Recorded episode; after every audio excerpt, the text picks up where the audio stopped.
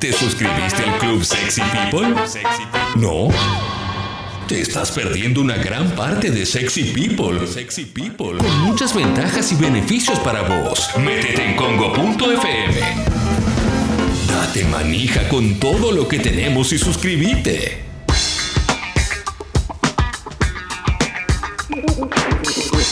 Bueno, recordad que todos los contenidos de Sexy People van a Sexy People Podcast en Spotify y ahí puedes encontrar todo. Si te gusta lo que hacemos, te divertiste con la apertura, lo que hablamos, la música, todo, asociate al Club Sexy People porque es la manera que tenemos de vivir y de atravesar todo y seguir existiendo y poder hacer nuestro trabajo. Así que te invitamos a que si te copa, lo hagas eh, ahí en congo.fm, eh, ahí tenés la pestañita de comunidad, de hecho puedes meterte congo.fm barra comunidad y te haces socio socio desde Argentina o del exterior o por Mercado Pago o por PayPal con la suscripción más barata que puede tener cualquier medio de Argentina o del mundo. Es real esto, ¿eh? Y además, y además, mm, si querés subir tu suscripción porque quedó viejita, podés enviarle un mail a guido.congo.fm. Dicho todo esto, ¿eh? te recuerdo que tenemos redes sociales, Sexy People Radio y Escucho Congo. Pero estamos para empezar el resumen de noticias. ¿eh? Así que vamos a arrancar. Hoy arrancamos con Infobae. Eh, las diferentes posiciones con las que llegan Alberto Fernández, Rodríguez Larreta y Kisilov a la reunión que definirá el futuro de la cuarentena. Los tres comparten la preocupación por la suba de contagios y el incremento de la ocupación de camas de terapia intensiva y coinciden ¿eh? en que hay que endurecer la cuarentena que vence el domingo, pero bueno, hay matices entre ellos en cómo encarar la cuestión. El hecho es que hoy, hoy se va a anunciar, ¿eh? hoy a la noche el presidente va a encabezar una conferencia de prensa. ¿eh? pidiendo a la población un nuevo esfuerzo, ¿no? Eso es lo que se supone que va a suceder hoy y aplicando nuevos endurecimientos a la cuarentena por eh, el crecimiento de la curva, eh, por el crecimiento de la curva de contagios. Hay una nota en, Infobae que eh, levanta un artículo de The Wall Street Journal que dice, ¿cómo nos contagiamos de coronavirus? Entre los expertos hay cada vez más consenso. ¿Mm? Dentro de la comunidad científica ya se tiene más claridad sobre cómo se puede enfrentar al virus y qué medidas se pueden tomar para tratar de volver a la normalidad. Hay muchos investigadores, esto hay que tomarlo así, como que hay muchos investigadores, lo cual no quiere decir que sea definitivo ni que todos digan lo mismo, ¿no? Están ¿Eh? por el camino. Claro, que aseguran que es muy poco común contagiarte de coronavirus entrando en contacto con una superficie contaminada, así como también durante un encuentro fugaz y al aire libre con personas que estén infectadas. En cambio, una de las circunstancias más comunes para los contagios serían los encuentros cara a cara y las interacciones entre personas durante periodos prolongados. ¿eh? Un escenario donde el riesgo de contagio es alto puede ser un evento masivo, un espacio mal ventilado, lugares donde la gente habla en voz alta o canta. ¿eh? Por ejemplo. Bueno, dicho esto, dicho esto, eh, no es para relajar tampoco, ¿eh? no es para relajar, sino simplemente para ir teniendo en cuenta o para ir leyendo y para ir eh, informándonos un poquito, pero recordemos, y esto también lo hablamos ayer con, con Fabricio Ballarini. Estas son cosas que van cambiando, ¿eh? van cambiando con el, a medida que la ciencia va descubriendo nuevas cosas. Y no quiere decir que hoy te esté mintiendo, sino que hoy llegaron a esta conclusión, en este caso algunos científicos, no todos, y quizás la semana que viene tienen otra. Pero bueno, todo indicaría, todo indicaría que eh, las formas de contagiarte son unas y no todas las que creíamos. Bueno, vamos a seguir, ¿eh? vamos a seguir con más cositas. ¿eh? Google comenzará a pagar a los medios por su contenido de noticias. Eh, más cositas que vamos viendo. el drama de la azafata, de una azafata de la TAM. Me angustia pensar que tras la cuarentena no tendré trabajo. Infobae saca mucha nota de, de casos individuales que le están pasando mal. Y y esto genera una cosa muy especial, ¿viste? Porque eh, es medio difícil no conmoverse con casos individuales. Lo que pasa es que eh, casos individuales vas a tener siempre en nuestro país. ¿eh? Durante, creo que durante toda nuestra existencia tenés casos individuales de gente que la pasa mal. El tema es cuándo elegís ponerlo y cuándo no. Y siempre va a haber uno peor, incluso. Claro, la TAM perdió 300 millones de dólares, creo, durante entre 2015 y, 2019. Digo, la TAM si, hubiera, si le hubiera ido mejor durante el gobierno anterior, probablemente hubiera enfrentado mucho mejor esta pandemia. ¿Mm? Esto también es, para tenerlo en cuenta, pues si no pareciera que, que la gente empezó a perder el trabajo en Argentina ahora Y no es tan así. Sí, obviamente, obviamente que con, en medio de una pandemia la economía se recontra resintió, eso está clarísimo, está clarísimo, pero pareciera que es el único lugar donde está pasando y en todo el mundo es una tragedia global la que se está viviendo. Eh, lo lamento igual por la gente que se queda sin trabajo, pues es horrible quedarse sin trabajo. ¿eh? No, no, no, estoy justificando es nada. Algo, es, algo que marcamos siempre, eh, me parece que es clave entenderlo de esa forma. Argentina era un país en, donde, como decimos siempre, estaba arriba de un ring y le habían contado hasta ocho. Le faltaban dos más para que le cuenten hasta 10 y llegó el coronavirus.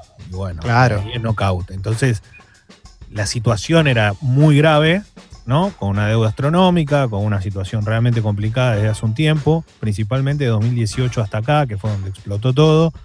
Y cuando vos ves eso, decís, ¿y cómo se sale? ¿Y cómo se sale? Y seguramente no se sale en el medio de una pandemia. Es lo primero que uno cree, ¿no? Después, eso no quita que se hagan cosas mal. Y está claro, y se va a remarcar. De lo, mal que se manejó, por más que uno pueda decir, che, está bien, habría que, había que tomar una medida con lo que ocurría con Vicentín, estuvo mal manejado. Eso no tiene, una cosa no tiene que ver con la otra. Ayer lo hablamos, ayer lo hablamos. Por eso. Pero bueno, también. Es por eso, por eso, Marco, me parece que hay cosas que se pueden manejar mejor, hay cosas que. Y lo de la pandemia hay una cosa que es real y pasa en todo el mundo, y es que nadie tiene la fórmula. Nadie tiene la fórmula. Porque los países que entraron en recesión económica tienen hoy, la gran mayoría de ellos también, entre 10.000, 50.000 y hasta 100.000 muertos. Entonces, ojo con eso, porque no es que, el, que al que le fue mal con, los números de casos eh, fatales, eh, le fue bien en la economía. No le fue mal bien. Los medios que agitaban con, no, bueno, hay que imitar a Suecia, hay que imitar a Brasil, hay que imitar a Estados Unidos porque no, no descuidan la economía. Bueno, esos países tienen un montón de muertos más que cualquier otro lugar eh, y con la economía le fue pésimo también. Entonces, ojo con eso, ojo con eso, pero también se apela mucho a la emoción, se trabaja mucho sobre la emoción a la hora de comunicar. Un título que te indigne, un título que te indigne, un título que, te haga reaccionar, un título que apele también a un preconcepto que ya tengas. ¿eh?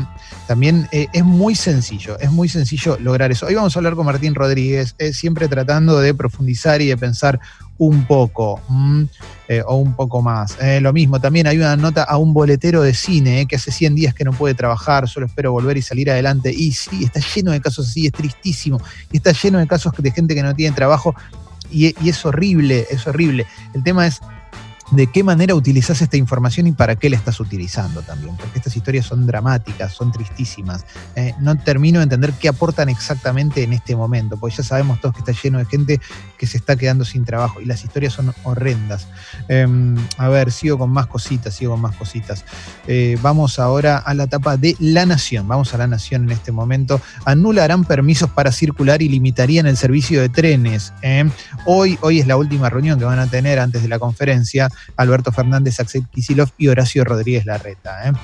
Endurecimiento con principio y fin, la receta ante el malestar social, dice una nota de Gabriel Sued en La Nación eh, con respecto a, lo que se va a anunciar hoy de endurecimiento de cuarentena. ¿eh? Va a haber dos particularidades. La más importante es que a diferencia de los mensajes anteriores, las restricciones adicionales que van a regir a partir del lunes se van a presentar como una herramienta excepcional con fecha cierta de finalización. ¿eh? La prohibición de salidas para practicar ejercicio físico en la ciudad de Buenos Aires y el cierre de comercios no esenciales en toda el área metropolitana van a ser planteados como recurso de emergencia ¿eh? por 15 o 20 días. Esa es como eh, una de las medidas que van a, anunciar hoy. La otra particularidad, particularidad es que el aumento del porcentaje de ocupación de camas de terapia intensiva va a ser por primera vez el dato central de la exposición que va a dar hoy el presidente junto a Horacio Rodríguez Larreta y Axel Kisilov. Mm, todavía no están agotadas las camas, pero lo que van a intentar, según lo que dice esta nota, es que la gente entienda que no es una decisión caprichosa. ¿eh? Hay más del 50% de las camas ocupadas y si no se pone un freno en serio, en dos o tres semanas se puede llegar a tener ocupado todo. Mm. Entonces, atención a esto, eh, atención a esto. Mm. Eh, Uruguay analiza una marcha atrás tras un nuevo brote de COVID. Eh. Nos relajamos, dice la nota. Mm, Uruguay que venía muy, pero muy bien en el control del COVID. bueno, tuvo un nuevo brote y van a tener que, dar una pequeña marcha atrás. La OMS advierte que los hospitales en Europa podrían llegar al límite por los rebrotes que está habiendo nuevamente. ¿eh? Bueno, eh, no, no da respiro, ¿no? No da respiro de ninguna manera. ¿eh? ¿Para qué? Voy a limpiar mi garganta un Oh, ya estoy. Perdón, ¿eh? tenía, tenía ahí una. El problema, el drama de los alérgicos. ¿eh? Bueno, sigo con más cositas, sigo con más cositas que vamos encontrando ¿eh? a través de los medios. ¿eh? A través de los medios todavía estoy en la tapa de la Nación. Mm, Chiche Helblum, Helblum se descartó que tenga coronavirus y sigue en estado crítico. Mm, ayer a Chiche Helblum lo, lo habían internado, se hablaba primero de una CB, después de que tenía coronavirus. Tiene, Eh, tiene de esas cosas, ¿no? Claro, tiene neumonía y sepsis, lamentablemente. Sepsis eh, te, te toma todo el cuerpo y la verdad que es muy difícil salir de, de ese lugar. Claro. Obviamente que está en el Sanatorio de los Arcos, está en un estado reservado, eh, pero está muy grave. Eh, a, a ver, no, no es un, no es un pibe, o sea, imagínense que ya es una persona adulta, mayor, y le agarra un cuadro como este, Claro. es, un- es una lucha, hay que bancarla y bueno, nada, tendrá la mejor atención, todo, pero bueno, hay que ver cómo, cómo, cómo puede pasar estas horas. En Nora Carpena, en la TV, enojada con la cuarentena. A mi edad, perder un año es muy duro. Bueno, salí, Nora. Salí. Salí a disfrutar, Nora. Si tenés ganas, salí. ¿Qué, qué se te va a decir? ¿No querés perder un año? Salí. Bueno, eh, ayer eh, se supo que Miguel Ángel Cheruti y Belén Francese se contagiaron. ¿eh? Se contagiaron de. ¿Qué pasa, Leslie? Te veo ahí como. ¿Qué pasó? ¿Algo en el grupo de chat? Si no, no entiendo. No, ¿eh? no, me hizo reír el salí, Nora. Ay, salí, me imagino salí, Nora ¿eh? escuchándonos ahora. Sí, Salí sí. Nora a ganar un Y año de vida. Ponete el jogging Diporto, calle. Nora, y salí si tenés ganas, Claro. qué sé yo. ¿Qué, te, qué se te va a decir? Si te Ya molesta, está, Nora. salí, Nora. Bueno, eh, ayer se supo que por una grabación del programa El Precio Justo, eh, en el cual, el capitaneado por eh, la querida Lizzie Tagliani, que, tiene coronavirus, mm, se supo que además hubo más contagiados como Miguel Ángel, Miguel Cheruti y Belén Francese, y está esperando los resultados el, el queridísimo, amado Pachu Peña. Y ayer Leo nos compartió una foto que eh, publicó, si mal no recuerdo, era primicia ya, ¿verdad, Leo? Sí, sí, a mí me llegó, de, de- pero tiene como el logo de que salió de ahí, o sea, por lo menos salió de esa página. Eh, y es real esa foto, ¿no? Vos decís No, no, es eso sí, eh, eso sí, porque era un festejo de cumpleaños del programa, se ve. Sí, eh, ah, acá está. La foto lo dice todo. eh. Estoy abriendo primicia ya. Los descuidos en el programa de Lizzie Tagliani, eh, el festejo de cumpleaños en plena pandemia. Y hay. Esto es terrible, me río porque es tragicómico, pero hay 60, 70 personas en 10 metros cuadrados, en 5 metros cuadrados. Es un papelón, loco. No, no se puede es un living no, con se puede 200. eh, No se puede creer. Voy a tratar de contarlas. Leo, si querés, decí lo que pensás mientras yo cuento. No, la gente. contá si querés la gente, pero digo, la foto es una foto donde está todo el, toda la gente en el estudio, en un festejo del programa de precio justo, por tantos capítulos o lo que fuese. La realidad es que eh, esto fue en plena pandemia, no es que sucedió 38 personas, no todas con barbijo. 38, 38 personas. personas en un estudio de tele chico. Claro, cuando vos empezás a ver y te enterabas de por qué le hicieron el hisopado a todos y nadie está saliendo ahora desde el canal y todos están saliendo de su casa, incluida Cristina Pérez y Rodolfito el Gran. Todo el noticiero. Barili. Todo, Todo el noticiero. claro. Por eso digo, todos eh, te das cuenta que saben la cagada que hicieron. ¿Sabes cuál fue el problema? Pero ¿sabes cuál fue el problema, Clemente? Que ninguno dio la cara de lo que pasó realmente. Porque si hubiesen dicho, che, ¿sabés que acá hubo un festejo donde uh, 40... Se tuvieron que ir enterando de a uno. Vos lo primero que tenés que decir es, che, ¿con quién estuviste las 48? Claro, cuando le iban a decir, estuve con 40 personas. No, Claro. es demasiado loco, pero. pero ¿Sabés lo que eh, crea esto? ¿Qué te Clemente? lleva a quedarte? ¿Qué te lleva a quedarte? ¿Qué te No, lleva no, a yo- quedarte? Yo, entro no. a un lugar y hay 40 personas. Claro, te vas, obvio. Me voy vas. a la mierda, me voy a la pero por ahí mierda, es, loco. qué sé yo, el laburo, no sé. Pero a Sí. ninguno se le ocurrió decir, ¿Qué che, esto yo? me No parece sé. que es medio raro. Eran 38 personas. A nadie se le ocurrió decir, "Mm, capaz que de acá sale algún casito, ¿eh? Capaz que Obviamente, obviamente contagiadito". hablo de la gente que fue invitada y no rajó. O sea, la gente que está trabajando ahí probablemente también haya sido bastante coercionada a seguir haciendo su trabajo, Claro. lo cual también es dramático, digo. ¿eh? Y también Eh, eso- eso es un garrón, pero bueno. Hay, sí. hay un acto también que me llama, no sé si me llama la atención, pero es como un poroto para el lado de... Hasta hace una semana estaba Cristina Pérez diciendo cuál es el delito de llevar a, a dos pibes en el baúl de un auto. Bueno, ahora está haciendo el programa de su casa, ¿no? Sí, bueno, Abrazo, con- Cristina. Abrazo. Acá tenemos la, la historia, vamos a contar la historia de Pepe Ruiz, ¿eh? relator deportivo Pepe Ruiz en Nicaragua, un relator muy popular de Nicaragua. Cuando llegó el coronavirus mm, eh, a su país, dijo: Este virus es maricón, ¿eh? como los puchitos opositores, mirá cómo es de maricón, lo mata la espuma del jabón. Sugirió Ajá. gárgaras de agua y sal tres veces al día con limoncito, así como baños de vapor con hojas de eucalipto para terminar con la enfermedad. ¿eh? Bien, bueno, Pepe. falleció ayer por coronavirus. Este señor. eh, Bueno, no, eh, Pepe. Pepe, cuida, te es tremendo. Pepe, eh, la distancia te permite no poner, el- si querés, un poco de.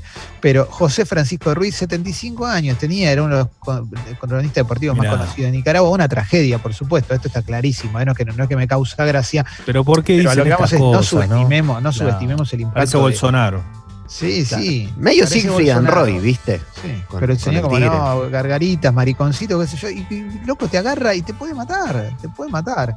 Es tremendo, ¿eh?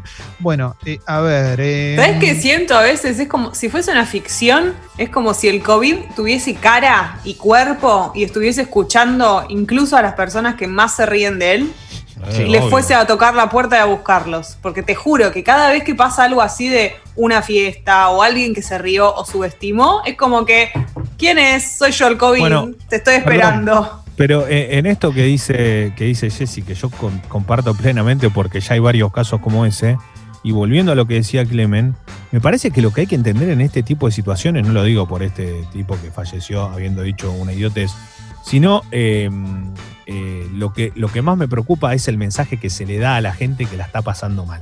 O sea, lo que decíamos antes, no puede ver la gente que hay 38 personas en un estudio de televisión, que la gente está yendo a cenar a lo de Mirta, que el otro está haciendo programa con, con todos los invitados en vivo, que aquel tiene eh, juego con 40 personas en un estudio, ¿viste? Y a ver qué, qué tachero para para sacar un lingote, después se quiebra la mano por 20 lucas. Entonces digo, de verdad, eh, lo, que me preocupa acá es que ese mensaje no está bueno, loco. Porque hay un montón de gente que dice, che, yo no. Y es verdad, yo, vos no ves a tu viejo, a tu vieja hace 100 días, a tu abuelo, a tu primo, a este, al otro, al que sea, o a la persona con la que te reunía, lo estás cumpliendo. Y vos ves esto y decís, me están tomando de boludo. Lo primero que pensás. Sí. Eh, hay algo que es interesante que plantea un oyente, que es con respecto a las notas de la gente que se quedó sin trabajo y todo, que es un drama que genera la pandemia. Los medios que te muestran esas notas de, desde de casos individuales, ni a palos te hacen la misma nota con el vigilador que se contagió y se murió porque lo mandaron a laburar a, pe- a pesar de ser grupo de riesgo. Eh, Ojo con eso. O también. con los trabajadores de la salud, que en, en realidad hay un tema también ahí que es eh, con los trabajadores de la salud que se están, hay un montón que se están contagiando, eh, es lógico también, pero al jefe, al, al jefe del hospital del Chaco que terminó falleciendo de, de- de coronavirus, nada, eh, no, no se le prestó la misma atención. Digo, hoy- hay un, hay un formulario en la Nación que se llama Persianas Bajas para que la gente cuente cómo cerraron sus negocios. Y está bien, digamos, entiendo que hay un drama ahí, pero eh, no es lo mismo, no, no- no se le da el mismo tratamiento. Digo, hay otra gente que también está trabajando y está poniendo el cuerpo, Bueno, Y- eh, no se le da bola. Se reprodujo mucho ayer la historia de un hostel en Córdoba que cerró por proscripción, ¿no? Ese era el Claro. discurso de, de la gente, del dueño del hostel que cerró por estar proscripto, decía. Y, y la verdad es que es muy difícil de. Es difícil primero plantarse ante una, ante una persona que tuvo que cerrar su negocio, pero sí también no, no podemos dejar de que el dolor sigue una, sigue una mirada que, que no es la correcta, la verdad. No, no, no, estás proscripto. Esto es una pandemia y le está pasando a todo el mundo. Y el, y el gremio turístico, el gremio hotelero, eh, es el, el más herido en todo el mundo, en, todo el mundo. Sí. Pero no te proscribieron. La proscripción es algo muy serio, no es una. Eh, a ver, más cositas. Coronavirus, dice Paginado. ¿Se podría el plasma convertirse en una solución definitiva en el país?